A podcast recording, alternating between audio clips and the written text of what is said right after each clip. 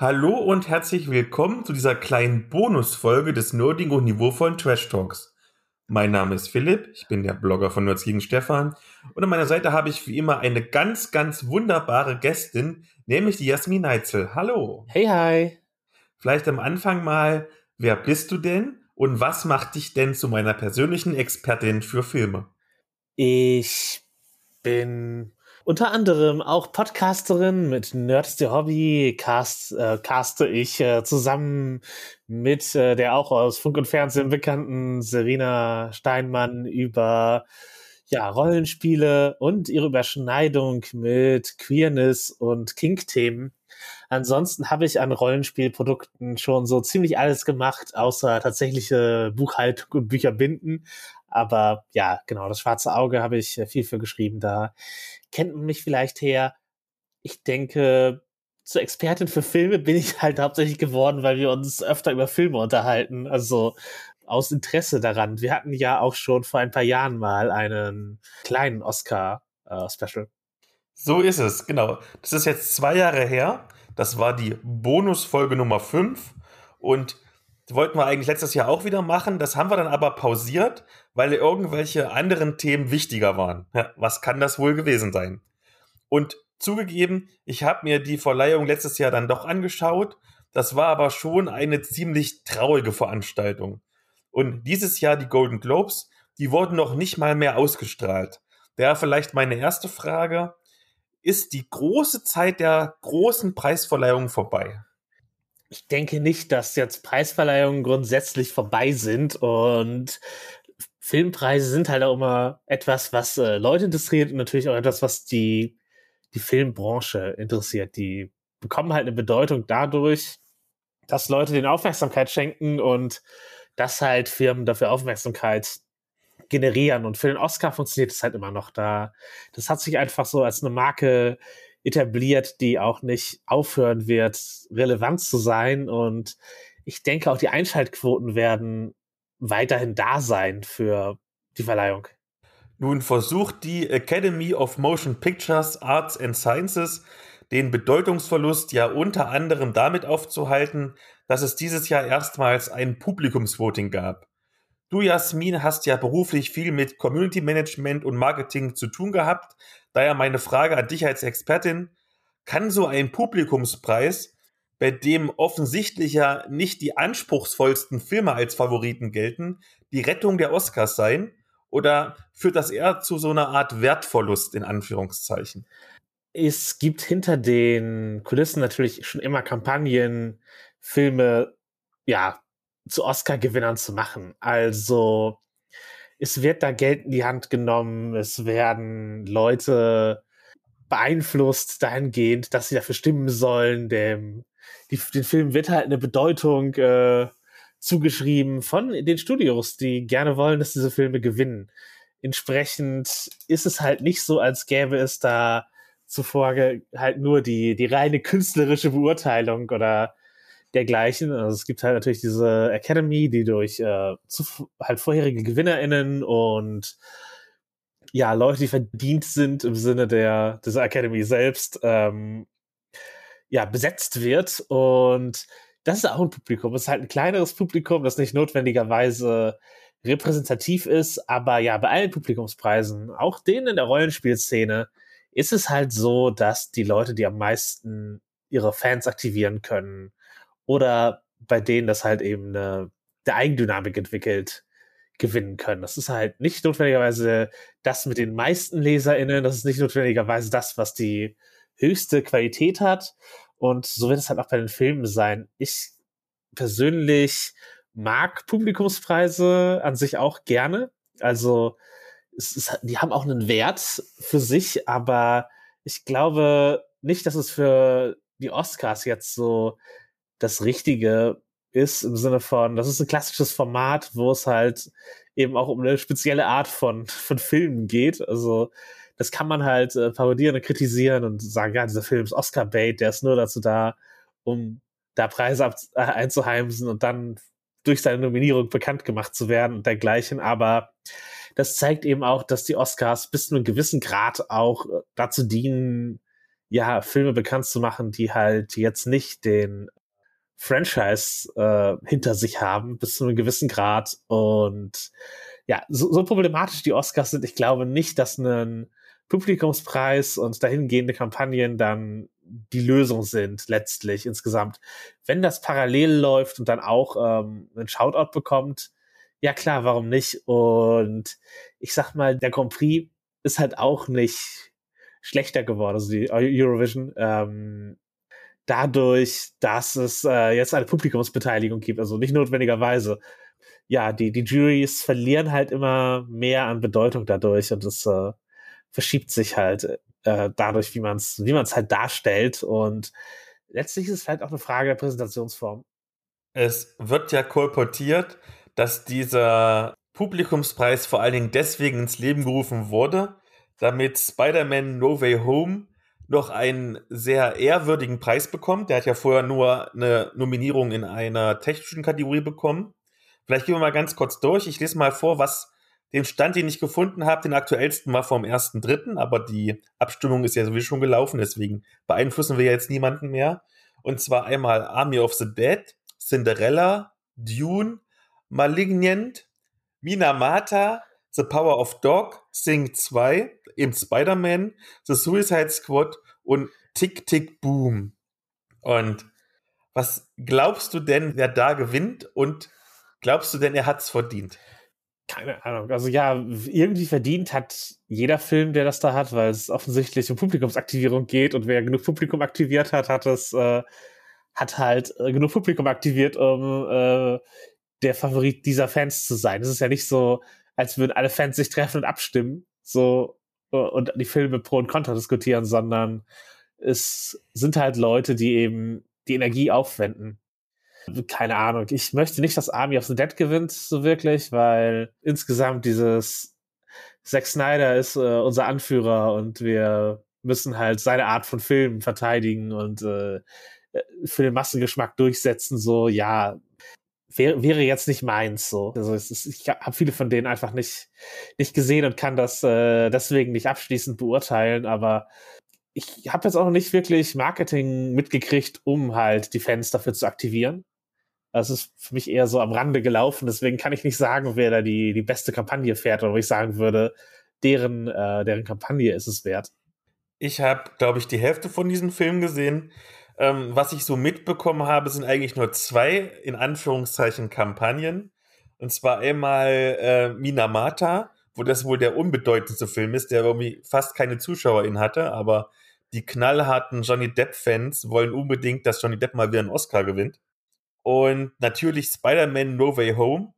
Ich glaube, aus filmerischer Sicht wäre ich unglücklich, wenn der gewinnen würde, weil so toller war, er ist jetzt nicht so, so toll. Aber ich würde aus Sicht der Kinos sogar sagen, dieser Film hat, zumindest in den Kinos, die ich hier in meinem Umkreis sehe, tatsächlich das sehr, sehr schwache Wintergeschäft gerettet. Und wenn er das gemacht hat und die Kinos nur wegen diesem Film noch offen sind, dann, ja, gönn dir den Preis, Spider-Man. Ja, ich bin halt keine Freundin dieser Disney-Franchise-Monopolisierung. Aber. Niemand ist das. Ist doch.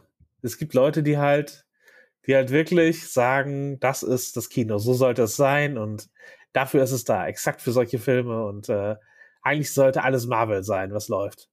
Das wäre eine sehr traurige Gesellschaft, in der alles Marvel sein sollte. So gerne ich Marvel-Filme gucke und ich in fast jeden Marvel-Film reingehe. Ja, genau. Ehe wir zu den, in Anführungszeichen, klassischen Oscars kommen, vielleicht nochmal vorab eine Metafrage.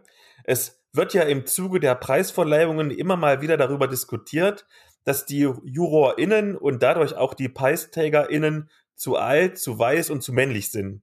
Und dann wird immer Besserung gelobt. Daher meine Frage an dich. Ist es denn wirklich besser geworden? Ich habe keine Ahnung, wie die Academy zusammengesetzt ist. Ähm, es gibt durchaus jetzt schon einige Nominierungen, die vielleicht vorher nicht ähm, aufgenommen worden wären. Es können äh, Leute of Color, können Schwarze vielleicht gewinnen. Also die, die, die Chancen sind da, äh, wenn, wenn ich mir die Nominierungen angucke. ich denke, das ist halt letztlich doch eine sehr mainstreamige Veranstaltung und wir wissen, wie der, der Mainstream gestaltet ist und dadurch, dass halt GewinnerInnen aufgenommen werden, verändert sich das Ganze natürlich langsam und ist natürlich auch bis zu einem gewissen Grad ähm, selbstverstärkend. Ich weiß jetzt natürlich nicht, wie die Moderation das gleiche, das, das gleiche besetzt sein wird in dieser Verleihung. Also da, da habe ich mich auch noch nicht so sehr beschäftigt, wie die Show aussehen wird im Sinne der Präsentation. Das habe ich schon gesehen. Warte, ich muss noch mal schnell gucken. Ich glaube, es war Amy Schumer und bei People of Color Damen. Ich muss noch mal gucken. Amy Schumer, Wanda Sykes und Regina Hill.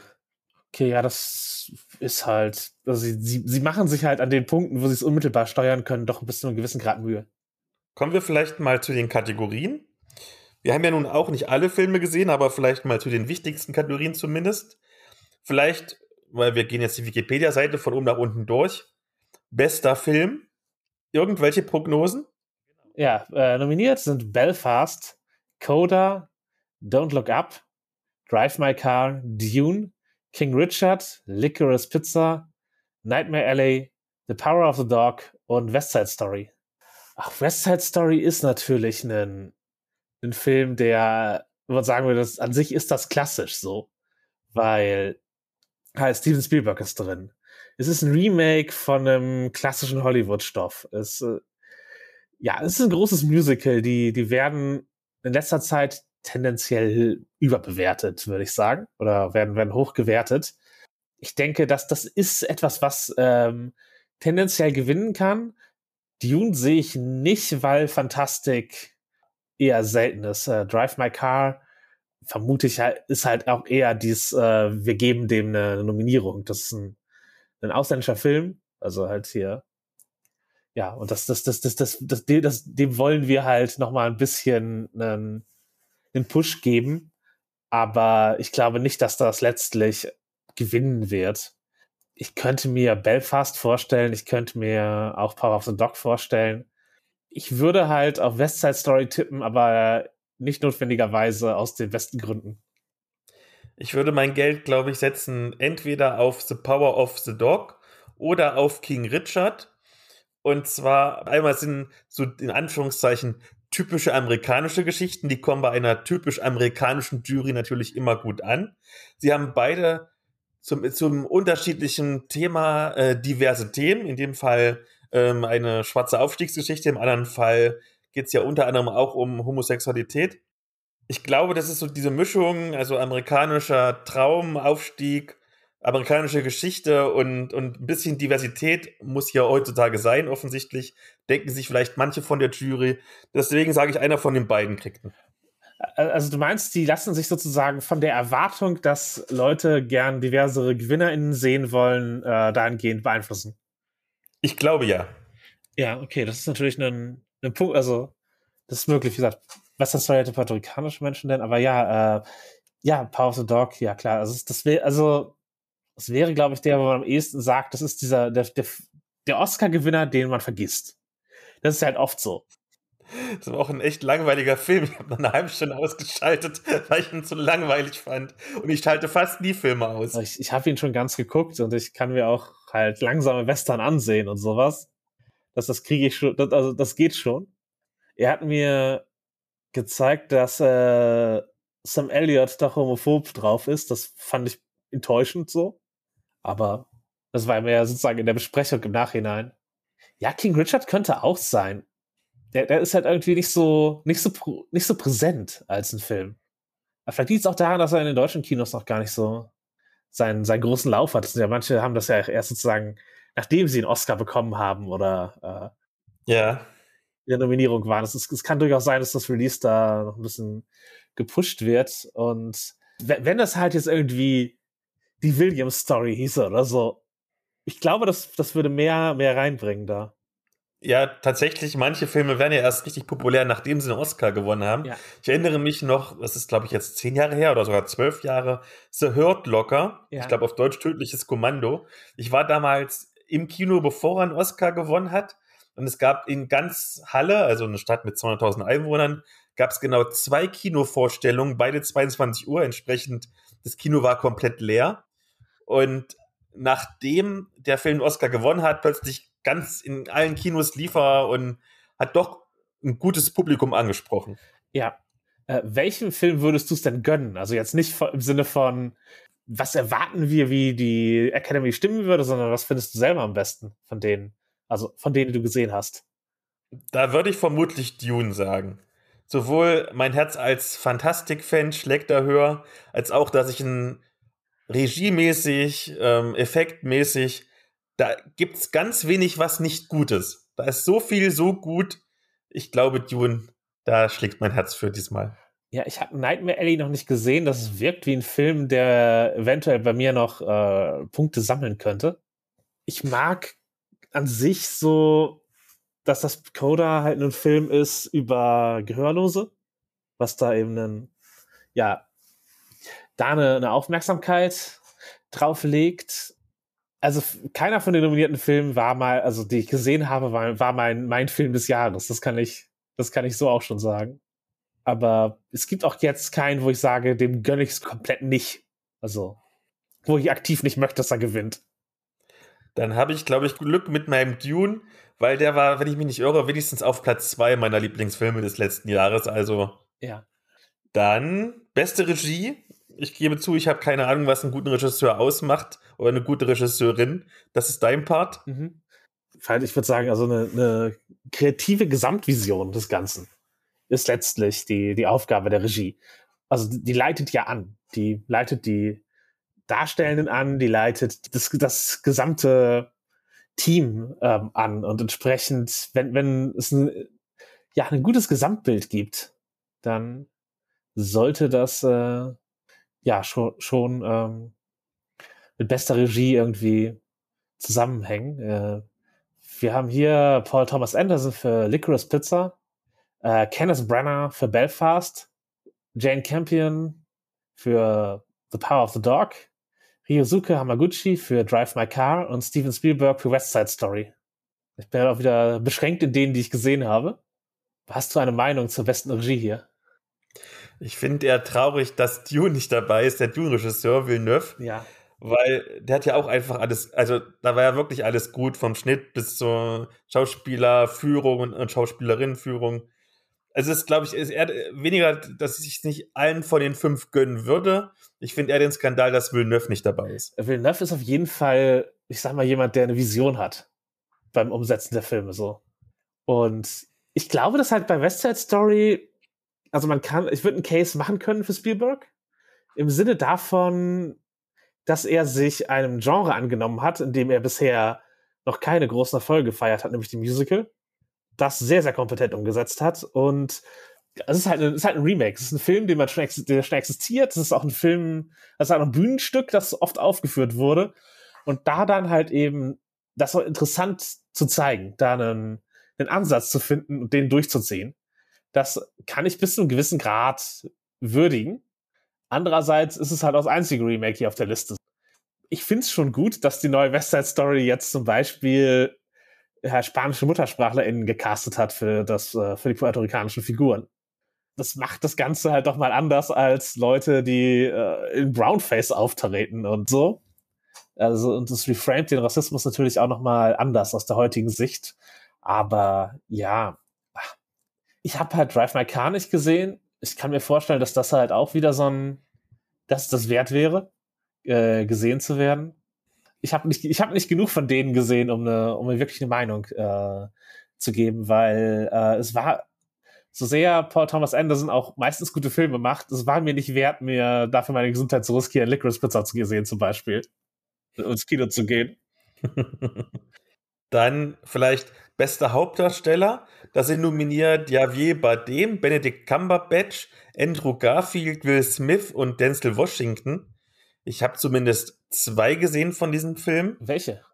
Ich habe gesehen äh, The Power of Dog, also zumindest eine halbe Stunde, ich eingeschlafen bin, und Tick, Tick, Boom. Und tatsächlich würde mein Herz dieses Mal an Garfield gehen, weil ich einfach glaube, der ist total underweighted. Der ist eigentlich ein total toller Schauspieler, aber alle sehen das nicht. Und der hat mich wirklich überzeugt in Tick, Tick, Boom. Wobei natürlich alle von diesen fünf Nominierten gut schauspielern können. Aber ich glaube, einfach weil er so underrated ist, würde ich die Außenseiterchancen bei Andrew Garfield sehen. Ja, vielleicht schafft er es damit, ein ernsthafteres Fach zu wechseln. Das ist natürlich ein, ein Punkt. Ich habe äh, Javier Bardem in Being the Ricardos sehr, sehr genossen und er war eben ein, ja, also er hat, er hat die Rolle gut ausgefüllt. Also hat, spielt halt Desi Amas, den äh, Bühnenpartner und Mann von Lucille Ball, halt aus Isle of Lucy. Es geht, geht halt eben um eine, ja, es ist halt ein Biopic bis zu einem gewissen Grad, aber er spielt den Charakter so, dass man echt Spaß hat, dem zuzusehen. Also diese historische Figur.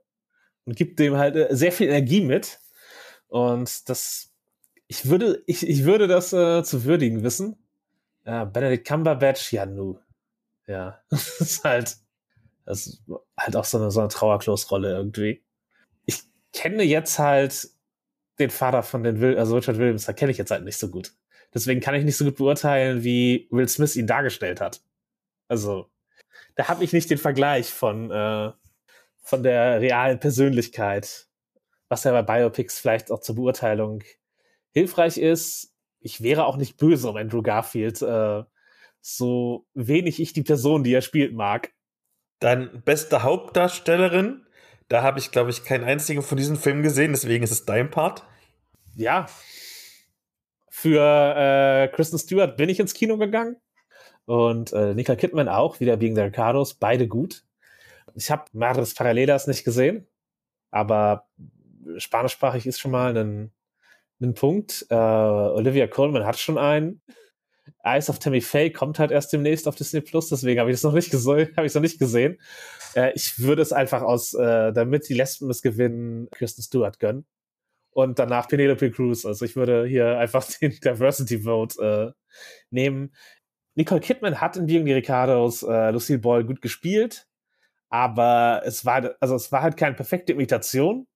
Das hat mich nicht so abgeholt wie eben bei Dems. Äh, also einfach, wenn man die beiden nebeneinander sieht in demselben Film, habe ich das Gefühl eher, ja, embodied die Rolle mehr und sie weniger. Und ja, Kirsten Stewart spielt halt Prinzessin Diana sehr, sehr gut. Übrigens auch eine, interessant, dass man die immer mit queeren Leuten besetzt die Darstellerin von Prinzessin Diana in The Crown ist halt auch nicht binär. Und Kirsten Stewart ist halt lesbisch und irgendwie, also kann, es kann halt auch Zufall sein. Aber ist mir so als, als Muster aufgefallen. Und ja, sie, sie spielt es in Spencer halt wirklich gut. Also ist halt auch so ein mehr wieder Biopic bis zu einem gewissen Grad in der Rolle verschwinden. Aber gerade dadurch, dass man Kirsten Stewart halt einen sehr unbeweglichen Stil nachsagt, weil es halt immer gleich aussehe oder, oder dergleichen, dann ähm, weiß ich es mehr zu würdigen, wenn sie halt so eine Rolle spielt, die ganz eindeutig nicht sie selber ist und äh, sozusagen in der Rolle verschwinden kann. Dann gehen wir noch schnell zu den Nebendarstellern und NebendarstellerInnen. Sind wir erst bei den männlichen? Äh, ja, ich, ich tue mein Bestes. Äh, Siren Heinz für Belfast, äh, Troy, Kotz Troy Kotzur für Coda, Jesse Plemons, Power of the Dog, J.K. Simmons, Being the Ricardos, Cody Smith McPhee für Power of the Dog. Da habe ich ja nun nur Power of the Dog geguckt, zumindest ein bisschen. Und zumindest was ich so gelesen habe, gab es ganz viel Lob für Cody Smith McPhee. Das war was, was, glaube ich, in allen Kritiken wirklich überall drin stand. Deswegen, da muss was dahinter sein. Deswegen setze ich mein Geld auf Cody Smith McPhee. Ja. Troy Kotzur halt als einen Gehörloser, der einen Gehörlosen spielt, weiß ich wieder zu würdigen, dass eben diese Rolle, diese Darstellung da gewürdigt wird. Er wäre nicht der erste gehörlose Mensch, der einen Oscar gewinnt. Aber das ist natürlich ein, ein Schritt und so. Es war, also, weiß zu würdigen, wieder wegen Ricardos. J.K. Simmons hat mich sehr unterhalten ich weiß nicht, ob das, ob das reicht für einen Oscar. So ist halt eben dieses so, das, man, man ist halt eben ja doch oft angehalten zu sagen, ja, das, ich war gut unterhalten, das zu sehen. Und deswegen hat es einen Oscar verdient. Aber äh, ist die Frage, wäre das unser Anspruch so? Weil ansonsten die beiden auf, aus Power of the Dog haben halt auch gut gespielt. Es war halt nur nicht, es war halt nur nicht spannend. So, also, also es, hat, es war gut gespielt, aber es war halt nicht so erbaulich anzusehen. So, es war halt eher eine Beschäftigung, sich das, also, das ist eine Aufgabe. Power of the Dog anzusehen. Und es, es hat sicherlich auch emotionale Tiefe und ist sicherlich auch irgendwie eine, eine wichtige Aussage über Männlichkeitsbilder und Queerness und dergleichen. Und das, äh, das möchte ich halt alles gar nicht kleinreden, aber J.K. Simmons fand ich halt lustig in einem Film, der, der lustig sein soll, bis zu einem gewissen Grad. Und er hat aber auch den Charakter gleichzeitig ein bisschen Tiefe und äh, Sympathie verlie verliehen. Deswegen, ich habe Belfast halt nicht gesehen, deswegen mag ich das nicht beurteilen. Aber ich bin halt, ja, zwischen, ja, J.K. Simmons und Troy Kotsur, äh, ja, hänge ich da und ich wäre, ich wäre nicht böse. Egal wer von ihnen gewinnt und äh, wahrscheinlich wäre halt äh, der Gehörlose irgendwie, wo, wo man es halt irgendwie mehr gönnen kann, so. Weiß ich nicht, ob J.K. Simmons schon einen Oscar hat, aber der ist halt super etabliert in, in Hollywood dergleichen und das, äh, das ist Troy Kotzo halt sicherlich nicht. Dann bei beste Nebendarstellerin haben wir Jessie Buckley für Frau im Dunkeln, Ariane DeBose für West Side Story, Judy Dench für Belfast, Kirsten Dunst für The Power of the Dog und Aunyanue Ellis für King Richard. Und da ich ja wieder nicht so viel gesehen habe, muss ich wie immer bei der Kritik bleiben und wo ich wirklich ganz viel positive Kritik gesehen habe, wo gesagt wurde, sie hätte den Film gerettet, weil der Film an sich anscheinend nicht so gut war, ist Jesse Buckley für Frau im Dunkeln. Ich habe ich nicht gesehen, kann ich nicht beurteilen. Äh, Ariana DeBose war gut. Kirsten Dunst war auch gut. So. genau. Die sah ziemlich abgeranzt aus in dem Film. Ja, ja, wie alles halt, ja. Also, aber das, das ist, das wird ja auch gern belohnt von Hollywood. Häss, sozusagen attraktive Menschen, die hässlich spielen. Ja, das stimmt. Aber interessant, dass zwei Musical-Leute äh, für halt eben auch, auch singende Rollen nominiert sind. Also Andrew Garfield und äh, Ariana DeBose sind ja beide ja tatsächlich aus eben aus aus, aus Gesangsdarstellung äh, nominiert. Dabei ist es gar nicht jeweils so gut angekommen beim Publikum. Also ich weiß, West Side Story ist ziemlich gefloppt und Tick Tick Boom war jetzt auch jetzt nicht der Mega-Erfolg. Oder letztes Jahr, ja, mein Lieblingsfilm 2021 war ja In the Heights, der ist ja auch verhältnismäßig schlecht durchs Kinojahr gekommen. Ja, aber wie es Lin-Manuel Mirandas Jahr ist. Ja, tatsächlich ja, sein Musical verfilmt mit In the Heights. Dann halt Tick Tick Boom, seine Regie wird hier noch auftauchen, so. Und natürlich dann seine Komposition bei Encanto. Ja, der hat ein richtig gutes Jahr gehabt. Auf jeden Fall. Und ja, In the Heights würde ich auch, also mochte ich auch sehr gerne, aber ja, beste Nebendarstellerin offensichtlich auch. Wir haben nicht genug Filme. Das ist es halt auch. Man, kann, man kommt nicht mehr so aufwandslos ins Kino. Also früher hatte ich fast alle Filme gesehen, von einem Oscar meistens. Da hatte ich auch Jahre tatsächlich, ja. Aber jetzt ist es schwierig. Ich habe es halt aktiv aufgesucht. Da muss ich halt entscheiden, möchte ich äh, Licorice Pizza sehen oder warte ich, bis das irgendwann streamt, so. Also im Sinne meiner Gesundheit und da Entscheidung, die man halt treffen muss. Aber dann würde ich sagen, gehen wir weiter zum besten adaptierten Drehbuch. Genau, da kannst du bestimmt was zu sagen, denn du hast ja mehr von dem Film gesehen. Ansonsten, ich nehme Dune, Dune, Dune. Ja, okay. Äh, dann haben wir Jane Campion, Power of the Dog, Ryusuke Hamaguchi und Takamasa Oe für Drive My Car. Sorry, wenn ich es falsch ausspreche. Genau wie Sian Heder äh, für Coda. Auch da. äh, Maggie Gyllenhaal für Frau im Dunkeln. Eric Ross, äh, John Spaeth und äh, Danny Villeneuve für Dune. Ähm, ist Dune ein gutes Drehbuch? Ja, die Bücher an sich sind ja doch ein bisschen umfangreicher und schwergängig, daraus einen fluffigen Film zu machen. Ja. Das ist schon eine Leistung. Ich weiß halt nicht, ob ich es verstanden hätte oder ob es mich mitgenommen hätte, ob ich da drin geblieben wäre, wenn ich Dune nicht bereits kennen würde. Also ich habe Das kann ich dir, das kann ich dir sagen weil ich habe nur den Comic vorgesehen. Meine Freundin hat gar nichts vorher gewusst mhm. und die ist gut durchgestiegen und ich bin sehr gut durchgestiegen. Also okay, dann würde ich braucht es keine Vorerfahrung. Genau, dann würde ich nämlich da keine Kritik nehmen, weil ich kann das halt nicht. Also ich hatte das Gefühl, okay, das ist schon, also sie sie springen schon sozusagen sehr durch die Story. Sie geben einem nicht so viele Anhaltspunkte und äh, ich für mich war das halt alles sehr deutlich, weil ich eben die Bücher bis zu einem gewissen Punkt gelesen habe, halt auch nicht alle, weil es ist irgendwann ist das halt auch nicht mehr ja der, der Originalautor und dergleichen. Aber ich habe auf jeden Fall relativ viel Dune gelesen und ich habe halt auch den, den alten Film gesehen. Deswegen war es für mich halt eben eine sozusagen Neuerzählung von der Story, die ich bereits äh, gut kannte. Da hatte ich die, die Beurteilung nicht. Ja, Frau im Dunkeln habe ich ja nicht gesehen. Ich würde Coda halt haben wollen, so. Wieder halt mit dem Hinweis, dass ich Drive My Car und Frau im Dunkeln nicht gesehen habe, äh, schätze ich Coda eben äh, auch wieder für Gebärdensprache schreiben und so. Einfach da eine Würdigung dafür, das in eine, in eine filmische Ausdrucksform zu bringen. Dann bestes Originaldrehbuch haben wir Paul Thomas Anderson für Licor Licorice Pizza. Licorice Pizza. Zach Balin für King Richard, Kenneth Brenneck für Belfast, Adam McKay und David Sirota für Don't Look Up und Joachim Trier und Eskil Vogt für Der schlimmste Mensch der Welt. Ich würde Don't Look Up sagen, weil es eine schöne Metapher ist auf Klimawandel. Ich würde sagen, alles andere als Don't Look Up, auch wenn ich das von King Richard gesehen habe. Weil, ja, also ich mag Don't Look Up nicht. Also persönlich ist es nicht der Film, den ich dieses Jahr brauchte. Und ich weiß halt auch nicht, was uns der Humor sagen will, so.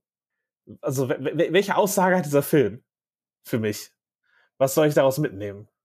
Natürlich kann man halt äh, auch irgendwie im Zynismus sich wälzen und sagen, ja, es wird ja nicht besser und so sind die Menschen.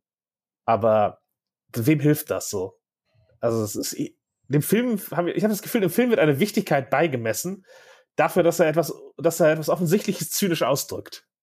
Dann kommen wir jetzt noch zu ein paar technischen Kategorien. Ein, zwei überspringen wir, aber wir hängen uns erstmal auf bei bestes Szenenbild. Rena De Angelo und Adam Stockhausen für Westside Story, Stefan Deschamps und Nancy High für Macbeth, Tamara Deverell und Shane Vio, Nightmare Ellie, Grant Major und Amber Richards für The Power of the Dog und Shoshana Sipos und Patrice Vermette für Dune. Und ohne ihn gesehen zu haben, nur vom Trailern her, würde ich auf jeden Fall sagen Nightmare Alley, weil die Filme von dem sehen einfach gut aus. Ich kann es nicht abschließend sagen, ohne Nightmare Alley gesehen zu haben. Das Szenenbild wirkt halt sehr gut so für die Vermittlung dieses ähm, ja, Dust Bowl äh, Zirkus Themas. Power of the Dog war aber, das war aber auch gut, da waren auch gute Sets. Es wirkte halt schon wie so ein schmutziges Western-Ding, wo die, wo die waren. Also das, das Szenenbild kann man auch gar nicht so, so gering schätzen, genau wie halt Dune eben auch die halt Welten geschaffen hat. Das ist halt auch immer ein, ein Ding. Weil West Side Story natürlich wird da auf einer Musical-Ebene mit interagi interagiert mit dem Szenenbild und vieles sah auch, ich sag mal, authentisch 50er Jahre mäßig aus, aber es, es hat mich, ja, hat mich nicht so sehr abgeholt, äh, dass ich es direkt jetzt äh, über die anderen stellen würde. Also ich, ich sehe da eigentlich viele gute Einträge. Macbeth muss ich mich auch enthalten, weil ich es nicht gesehen habe und auch die von den Trailern noch halt jetzt nicht sagen, das, das muss ich sehen, bevor ich's, äh, bevor ich das äh, beurteilen mag. Also würdest du Dune nicht als, äh, also wird, Nightmare Alley hatte ich praktisch mehr beeindruckt allein vom Trailer als Dune vom ganzen Film? Ja, absolut da war der Trailer viel beeindruckender als. Also, Dune sieht toll aus, ne? Da müssen wir gar nicht drüber reden, aber mein Dune ist trotzdem immer nur irgendwie einfach nur Wüste an Wüste an Wüste. Dune war da doch ein bisschen fade. Auch es, es war spektakulär, aber es war fade. da Nightmare, ne, ja. Nightmare, Nightmare Alley sah allein schon vom Trailer her aus, wo ich dachte, allein der Optik wegen muss ich es mir angucken. Das habe ich mir bei Dune nicht gedacht. Ja, ja, okay, ist das, das verstehe ich. Dann bestes Kostümdesign würde ich ansprechen. Ja, bitte. Und sorry, wenn wir Kamera übersprungen haben, da haben wir halt einfach wenig zu sagen gerade. Bestes Kostümdesign gibt es halt äh, Cruella nominiert. Dann haben wir halt äh, Cyrano, Dune wieder, Nightmare Alley und West Side Story. Äh, West Side Story hat mich angehalten, dass ich mir mehr 50er Jahre Kleider kaufen will. Also würde ich das schon mal, äh, gab, war das ein Erfolg. Ich finde, also das Kostümdesign bei Cruella hat auch Spaß gemacht. Der Film bietet auf jeden Fall, weil es auch um Mode geht, halt ein ne interessantes Kostümdesign. Wenn es aber halt auch eben um, eine, eigentlich um eine Fehde von ModeschöpferInnen geht, dann, dann sollte das natürlich der, sollte das natürlich der Fall sein. Ähm, ja, gut, Dune, es, es war bisher nicht äh, Sting in der Metallunterhose, also das kann man als Punkt dafür oder dagegen nehmen, für das äh, Dune-Kostümdesign. Äh, Cyrano habe ich nicht gesehen, das ist natürlich wieder sehr Kostümdesign aus einer Epoche. Ähnlich wird es mit Nightmare Alley sein, aber ja. Hast du, hast du Meinung zu Kostümen? Achtest du auf sowas? Ich kann schon Lob dafür aussprechen, wenn was schön aussieht. Aber wenn ich mir so überlege, zum Beispiel West Side Story oder so, was in den 50ern spielt, das sah halt einfach generell schön aus. Ja, man muss einfach Klamotten nehmen von damals, dann sieht es automatisch gut aus. Oder bei Cruella kannst du immer alles mögliche crazy machen, weil es um Mode geht. Da ja. sehe ich nicht so viel kreativen Prozess, wie wenn du dir quasi neu was ausdenken willst oder du irgendwas, wie bei irgendwelchen Historienfilmen, super kompliziertes nacharbeiten möchtest. Das wär, war, ja. glaube ich, zu, zu einfach erreichbare Oscars für Cruella und Westside Story. Ich würde nämlich sagen, halt nicht notwendigerweise, weil auch die sind halt in einer Zeit verankert, halt 50er und 70er Jahre und äh, replizieren die eben in ihrem Kostüm. Bei Cruella ist es halt, also Kostüm beurteile ich auch immer sozusagen, das Design gibt mir das was für die Geschichte mit. Also ist das Kostüm Teil der Geschichte. Das ist halt nicht nur, was das Leute anhaben, sondern erzählt mir etwas über diese Figuren. Haben die, ist, drücken die das durch ihren Stil aus. Und das ist halt bei Cruella gelungen. Also sie schaffen es sowohl ihren Style so 70er Jahre äh, Vivian Westwood mäßig Punk beginnt äh, durchzuziehen und zu zeigen, als auch eben die Eskapaden der Figuren äh, eben in diesem Style zu grounden, ohne halt Designs eins zu eins nachzumachen. Und äh, bei West Story, da hat man eben zwei rivalisierende Banden erstmal und äh, kulturelle Unterschiede, Klassenunterschiede, die man eben im Kostüm ausdrücken kann, so dass man auf den ersten Blick erkennt, wer die Figur ist, wo sie, wo sie dazugehört. Und das fand ich durchaus äh, gelungen. Also ich würde nicht sagen, dass das ein, ein, ein zu easy Oscar ist. Dann Filmmusik, hast du da was? Also Filmsong habe ich alle angehört, aber bei beste Filmmusik kann ich nichts zu sagen groß. Ja, das ist, also bei beste Filmmusik ist Don't Look Up, Encanto, Power of the Dog, Parallele Mutter und Dune äh, nominiert. Keine Ahnung, ich habe bei Don't Look Up nicht auf die Musik geachtet, weil ich mich geärgert habe.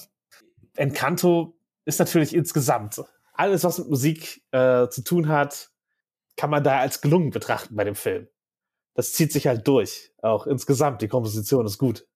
Die Musik ist gut. Auch zwischen den, äh, den Musical-Nummern ist die, ist die Musik gut. Und äh, Dune war halt so ein Science-Fiction-Score.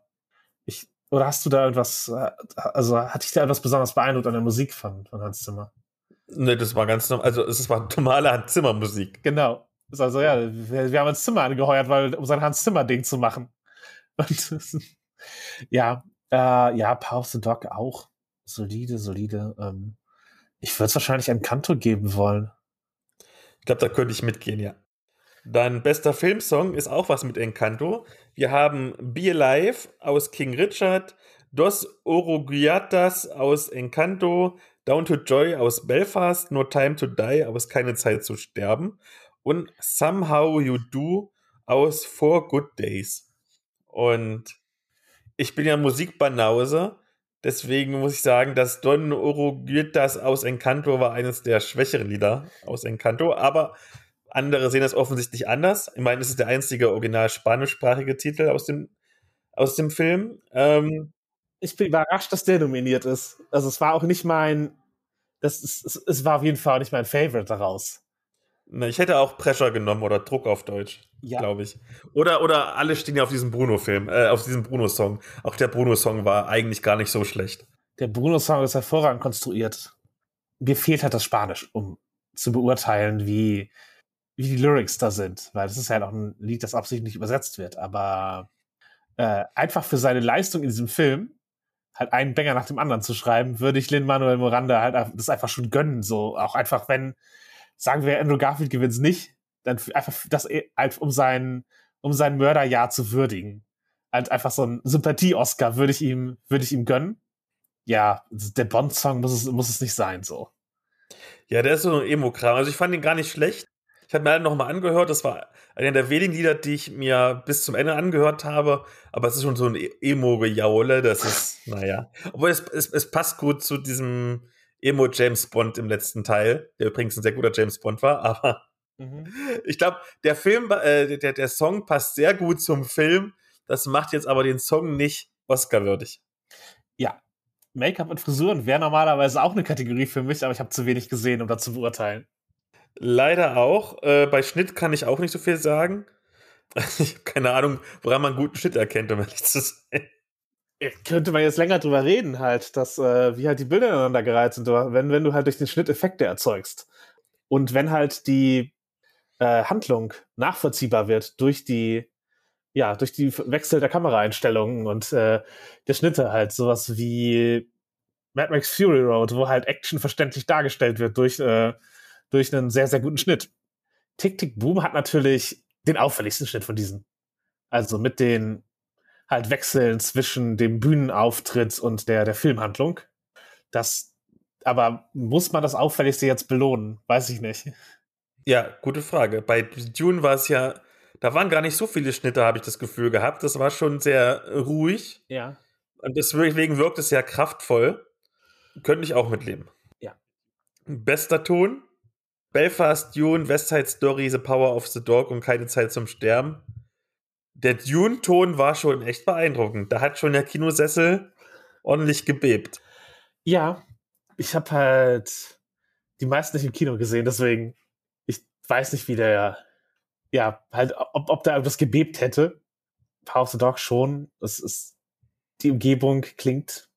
West Side Story halt ja, Schnipsen und Kettenrasseln sind natürlich klassisch eingebunden und dergleichen. Und wenn ein Musical keinen guten Ton hätte, wäre es auch, wäre es halt auch an, äh, hätte es auch sein Ziel ähm, verfehlt. Äh, ja, ich, ich bin emotionsarm in diesem hier. Wo ich überraschenderweise alle gesehen habe, ist, ich glaube, die einzige Kategorie, wo ich sogar alle gesehen habe, ist beste visuelle Effekte. Ja, echt? Ja, da haben wir Dune, Keine Zeit zu sterben, Shang-Chi and the Legend of the Ten Rings, Spider-Man No Way Home und Free Guy. Ja, ich habe Shang-Chi nicht gesehen, weil ich keine Lust hatte, Shang-Chi zu sehen. Free Guy, Spider-Man, Shang-Chi, das ist halt dieser typische Plastik-Look, computergenerierte Plastik-Look, der an Videospiele erinnert. Das finde ich jetzt nicht so toll. Ähm, also bleiben noch Dune und Keine Zeit zu sterben übrig. Ähm, Dune sieht natürlich total toll aus. Das sieht alles auch realistisch in Anführungszeichen aus. Also es wirkt nicht so computeranimiert. Ich habe letztens aber ein Video gesehen, interessanterweise. Ähm, Videoeffekt produzierende ähm, schauen sich keine Zeit zum Sterben an und haben auf ganz viele äh, so visuelle Effekte hingewiesen, die du gar nicht wahrgenommen hast, weil die so realistisch gewirkt haben und die quasi so mehr so nebenbei waren. Mhm wo auf kleinste Details geachtet wurde. Zum Beispiel, ähm, es gibt ja am Anfang diese Szene, wo der in diesem gepanzerten Auto sitzt, der James Bond, und von überall schlagen die Kugeln ein. Diese ähm, einschlagenden Kugeln, dass das ähm, Glas splittert, das ist ja ähm, auch ein visueller Effekt. Mhm. Und dass da nicht einfach irgendwie, wie zum Beispiel bei dem Matrix-Film, so, so ein flacher Grafiklayer drüber gelegt wurde, sondern es wurde auch bedacht, dass zum Beispiel das Glas eine gewisse Dicke hat und deswegen quasi zwei Ebenen sind, wo diese Splitterwirkung ist. Das war schon beeindruckend. Also, da ich fast keine Effekte, was ich alle gedacht habe, sind praktische Effekte und es waren aber keine praktischen, sondern, wie so, sondern Computereffekte würde ich tatsächlich keine Zeit zu sterben sagen, obwohl du natürlich viel geiler aussah. Ich könnte jetzt sagen, dass Free Guy exakt diesen Look brauchte. Wenn Free Guy nicht ja, okay. aussieht wie ein Computerspiel, dann ist das falsch gemacht. Es, es geht exakt es ist ein Computerspielfilm, aber ja. Ja, es geht exakt darum, also sie haben exakt einen Look hingekriegt, den sie haben wollten. Und das, also ich kann ihnen nicht vorwerfen, den Look, dass, dass andere Leute das unabsichtlich machen, was bei ihnen volle Absicht ist.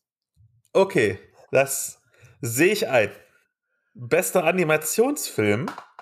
Da bin ich dies, das ist dieses Jahr das, wo ich glaube ich äh, am meisten mit der Herzblut drin bin. Perfekt. Encanto, Flea, Luca, die Mitchells gegen die Maschinen und Raya und der letzte Drache. Ja. Ja, zwei Disney-Filme erstaunlicherweise. Drei. Drei Disney-Filme. Also Encanto, Raya und Luca. Ich habe ja nur Encanto und die Mitchells gegen die Maschinen gesehen. Und das ist so ein innerer Wettstreit. Encanto hat mich wesentlich besser unterhalten aus filmtechnischer Sicht. Also Regie und witzige Ideen, alles drum und dran, ist die Mitchells gegen die Maschinen aber tausendmal besser. Wie kommst, also, wie kommst du darauf, dass es so viel besser ist? Was, was, was gibt dir diesen Eindruck? so viel mehr kreative Ideen. Ähm, es ist, glaube ich, zeitgeistiger ist immer so ein schwieriges Wort, ne? Aber so, so auch Einbindung von, ich weiß nicht, TikTok-Ästhetik und allem drum und dran, das passt so gut irgendwie. Und ich finde es auch ein bisschen, also auf einem ganz kleinen Kinderniveau natürlich, ein bisschen sozialkritischer. Es hat mir besser gefallen, auch wenn ich besser unterhalten war bei Encanto, was irgendwie wieder wie ein Widerspruch klingt, aber. Nee, nee, das muss, muss, muss ja nicht sein. Wir, wir haben ja auch schon drüber gesprochen, dass Power of the Dog, das Schauspiel, halt eben mich nicht, nicht so gut unterhalten hat, aber ich anerkennen kann, dass das äh, halt wirklich gut war. Während mich eben äh, wegen der Ricardos gut unterhalten hat. Und ähm, also insofern kann ich dir damit verstehen, kann ich das verstehen. Flea ist natürlich hier der das niveauvolle Ding, halt Fluchtgeschichte und sowas, aber Encanto erzählt halt auch eine, also erzählt halt eine Geschichte über Generationentrauma, es erzählt eine Geschichte über Fluchterfahrung und wie das Menschen und Familienbilder prägt und belastet und das natürlich auf einer Symbolebene, die ziemlich zeitlos ist. Ja, also die Mitchell die Maschinen, diese, das ist jetzt halt in diesem, in diesem Jahr ist eine TikTok-Ästhetik vielleicht lustig, aber es gibt ja Disney-Filme, die du seit 70 Jahren gucken kannst und die gut sind und die halt immer funktionieren. Und ja, gut, Encanto hat auch eine TikTok-Ästhetik eingebunden mit den, mit den Tänzen in äh, Pressure. Aber das ist halt eine Referenz, die sozusagen, die funktioniert auch noch, wenn der Film halt irgendwie in zehn Jahren nochmal gezeigt werden sollte. Also vermute ich jetzt. Ich kann jetzt natürlich nicht voraussagen, was zeitlos wird und was nicht. Aber Encanto sehe ich schon eher halt auf dieser, auf dieser Ebene und ich finde es eine, also ich finde es eine gut erzählte Geschichte. Ich finde das Pacing manchmal etwas uneben. Also es hätte halt in den Beziehungen eventuell halt noch ein bisschen mehr passieren können, ein bisschen mehr daran gearbeitet werden, dass es halt an die Punkte kommt, wo eben das Musical die Katharsis bringt. Halt gerade in der äh, Beziehung äh, zwischen Mirabelle und ihrer, ihrer, ihrer perfekten Schwester, also der scheinbar perfekten Schwester und dergleichen, aber ja, es, ich finde da ist schon echt viel drin. Ähm, Raya und der letzte Drache war, würde ich sagen, das ist der, der mich, der mich mehr unterhalten hat. Also, wär, also für mich wäre es wahrscheinlich zwischen Encanto und Raya. Und Raya ist halt einfach ein wirklich solider, guter Fantasy-Film. Halt auch mit, äh, mit interessanten Figurendesigns und äh, hier klassische Fantasy-Abenteuer, einem äh, echten emotionalen Kern, der da ist. Aber irgendwie, wenn ich die nebeneinander halte, kommt mir Encanto mehr wie ein Film vor, der was Besonderes ist irgendwie. Also der, der, der vielleicht ist es auch einfach durch die, die Rezeption, den Ruhm des Films geprägt, aber es kommt mir so vor, als wäre Encanto mehr was Besonderes als Raya und auf jeden Fall mehr was Besonderes als die Mitches und die Maschinen. Interessant fand ich ja, dass, ich weiß gar nicht, ob es das schon mal gab, dass der beste Animationsfilmkandidat Flea auch als bester Dokumentarfilm nominiert ist. Oh, das weiß ich nicht. Wüsste ich nicht, wüsste ich nicht. Äh ich glaube, glaub, es gab mal irgend so einen, so einen Film über, über Israel-Libanon-Krieg. Ich komme gerade nicht drauf, wie der heißt. Also, wenn ist es aber schon ganz lange da. Der hieß Waltz Bashir. Ja, vielleicht der. Ja, genau. Das, das, das, das, das war nicht meine Überlegung, ob der eventuell, äh, also welche, welche Kategorie und ob der nominiert war. Schauen wir mal ganz kurz. Live, Dokument, Auszeichnungen. Karl, ich will aber einen Oscar haben, warte. Der war bester fremdsprachiger Film. Mhm. Und, warte mal. Was war er noch? Wo steht er denn? Walz Abashir. Nee, der hat gar keinen Oscar gekriegt, glaube ich. Nee, aber genau. Aber ich, an, den, an den dachte ich auch äh, so in diesem, ja, halt äh, Animation als Dokumentarfilm.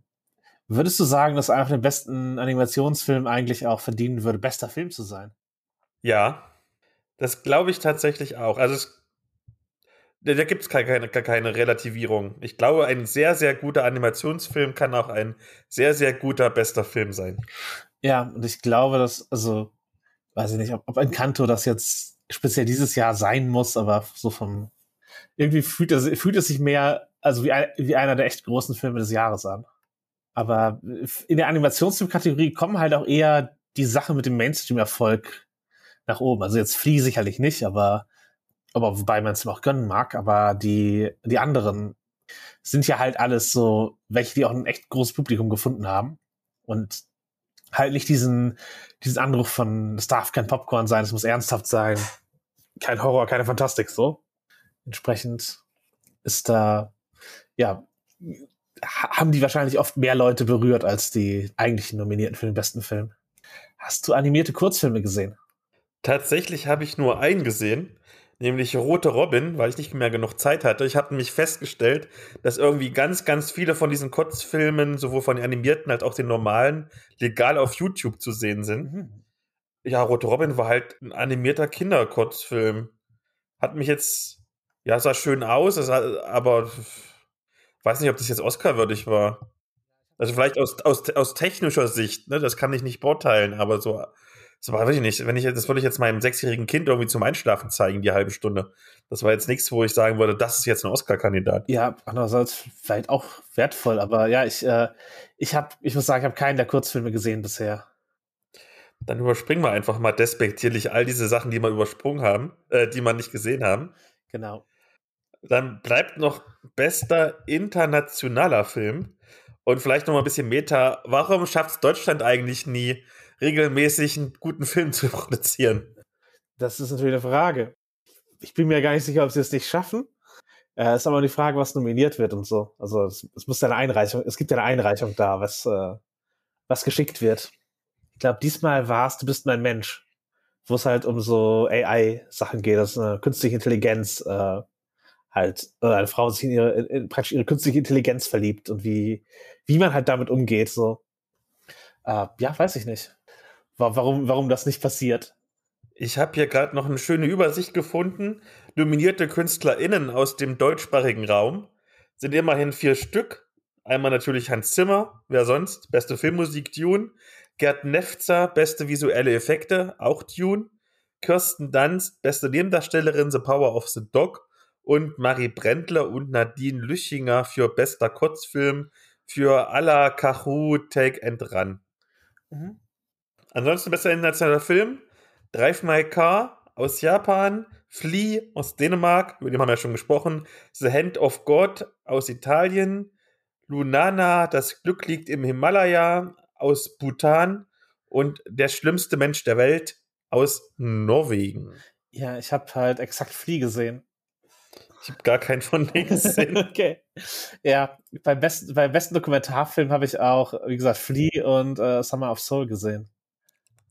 Ich meine, du hast so das große Privileg, dass du ja doch in einer recht großen Stadt wohnst. Ihr habt ja auch mal manchmal so Programmkinos. Ja, ja. Ich überlege, wo ich in Halle gewohnt habe, noch ne, 200.000 Einwohner. Ich glaube, wir hatten sogar drei Programmkinos oder haben immer noch drei Programmkinos jetzt in der bayerischen Provinz.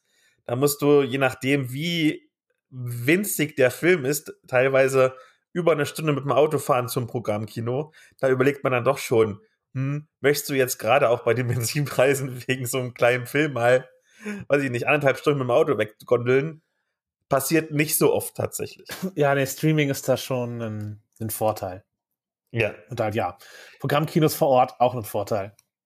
Absolut. Vielleicht die letzte Frage. Glaubst du denn, das ist dieses Jahr ein gutes Oscar-Jahr.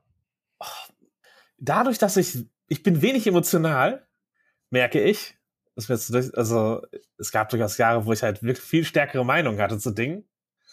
Deswegen gehe ich davon aus, dass irgendwo ja auf eine Art, also im Sinne von, es ist nichts nominiert, was wo, was, was halt wirklich in meinen Augen es nicht verdient hat oder, oder Schund ist oder schädlich wäre, wenn es gewinnt, glaube ich.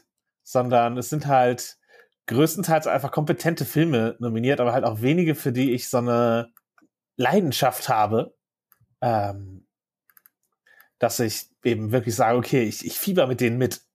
Ich glaube, das trifft es wirklich sehr gut, wie du das formuliert hast. Ich bin auch recht leidenschaftslos.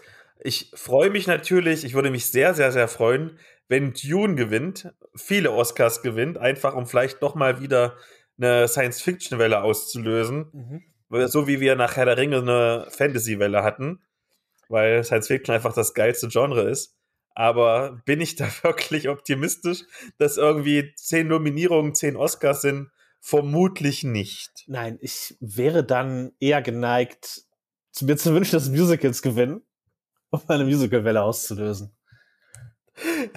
und dann floppt die wieder alle und dann sind wir alle traurig. Ja, ich sehe an sich halt, das ist ein gutes Zeichen, dass halt Steven Spielberg halt ein kompetenter Regisseur sich einem, einem Musical annimmt und das eben Tick Tick Boom äh, derartig äh, auch rezipiert wird, weil äh, hier Les Miserables und Cats, das war halt scheußlich. Das, also es, war, das, das waren halt keine guten Filme, die trotzdem Würdigung bekommen haben. Und ich möchte halt, dass auch halt auch gute Musicals produziert werden und eventuell halt eben wie in der Heizung so ein adaptiertes Bühnenstück, aber halt eben ja auch, auch welche, die einfach äh, originär vielleicht für die Leinwand geschrieben werden oder eben sehr, sehr darauf äh, gearbeitet. Das wäre, wenn ich, wenn ich jetzt einen Trend auslösen dürfte, würde ich mir den schon, äh, den schon mitnehmen. Absolut. Also dann nehmt das mit, nachdem ihr euch jetzt eine Stunde lang unsere Prognosen angehört habt. Nehmt mit, guckt euch Tick Tick Boom an. Der ist auf Netflix umsonst und ist überraschend gut. Äh, ja, genau. Äh, wie gesagt, ich habe schon. Guckt euch auch Koda an.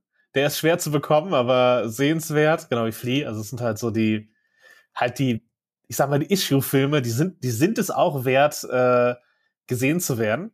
Und ja, Biegen der Ricardos hat mich gut unterhalten. Ist auf, ist auf Amazon, ist eine Amazon-Eigenproduktion. Dann danke ich dir ganz herzlich, dass du doch überraschend viel Zeit für mich hattest.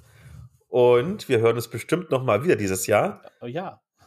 Ja, und ansonsten erstmal, habt noch ein schönes Wochenende und am Montag früh sind wir schlauer, wie wir recht hatten. Ja, genau das. Äh, habt einen schönen Wochenanfang.